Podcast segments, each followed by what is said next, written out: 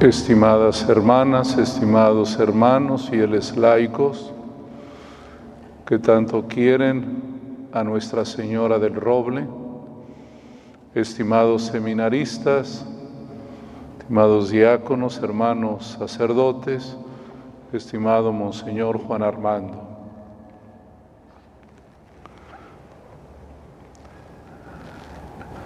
En nombre de esta iglesia de Monterrey, ustedes y yo venimos a rendirle el homenaje que Nuestra Señora del Roble se merece. En nombre de todos, le decimos, dichosa tú que has creído. Ella misma profetizó que las generaciones le dirían, feliz tú, porque el Señor ha hecho grandes cosas por ti. Eso estamos haciendo esta tarde en la fiesta de la visita de la Virgen María a su prima Isabel, la visitación de Nuestra Señora quiero fijarme en los detalles de este relato, que tienen una profunda enseñanza para nosotros. Fíjense cómo un saludo hilvana muchos acontecimientos. Algo que parece tan sencillo, tan cotidiano, tan normal, viene cargado de un tesoro de bendiciones. Saluda a la Virgen María, su prima, le dice, la paz esté contigo, y dice el texto que apenas escuchó el saludo, su niño saltó de gozo en su vientre. Apenas escuchó el saludo. Quiero fijarme en este detalle. Durante estos días, en nuestra preasamblea y en el caminar pastoral de nuestra iglesia diocesana, junto con la Iglesia Universal, queremos aprender a escuchar, a escuchar como lo hizo María, como lo hizo Isabel, como lo han hecho a lo largo de los siglos tantas y tantos santos y mártires. Todo comienza oyendo un saludo. Así la Virgen María escuchó el saludo del ángel que le dijo, Alégrate María, llena de gracia. Y de ese saludo viene toda una historia salvífica para la iglesia. Fue un saludo que solamente exigió el asentimiento. Porque cuando te saludan, te preguntan, como decimos en nuestro saludo cotidiano en México, hola, ¿cómo estás? Todo saludo es una pregunta que te toca a ti y a tu vida. Así lo experimentó la Virgen María y responderá, fiat, hágase. Así también escuchó Isabel. Así escuchó Pablo y los apóstoles. Cuando el Señor los saluda, y les dice, síganme. Y sobre todo el saludo más solemne e importante, el de la Pascua. Cuando Cristo entra al cenáculo y les saluda a los apóstoles diciendo, la paz esté con ustedes. Pero ese saludo hay que oírlo, hay que escucharlo para hacerlo parte de uno mismo. En cuanto Isabel escuchó el saludo de María, vinieron una suma de bendiciones. Primero, el Espíritu Santo interviene en su vida. Después, ella también alaba a Dios y experimenta la alegría.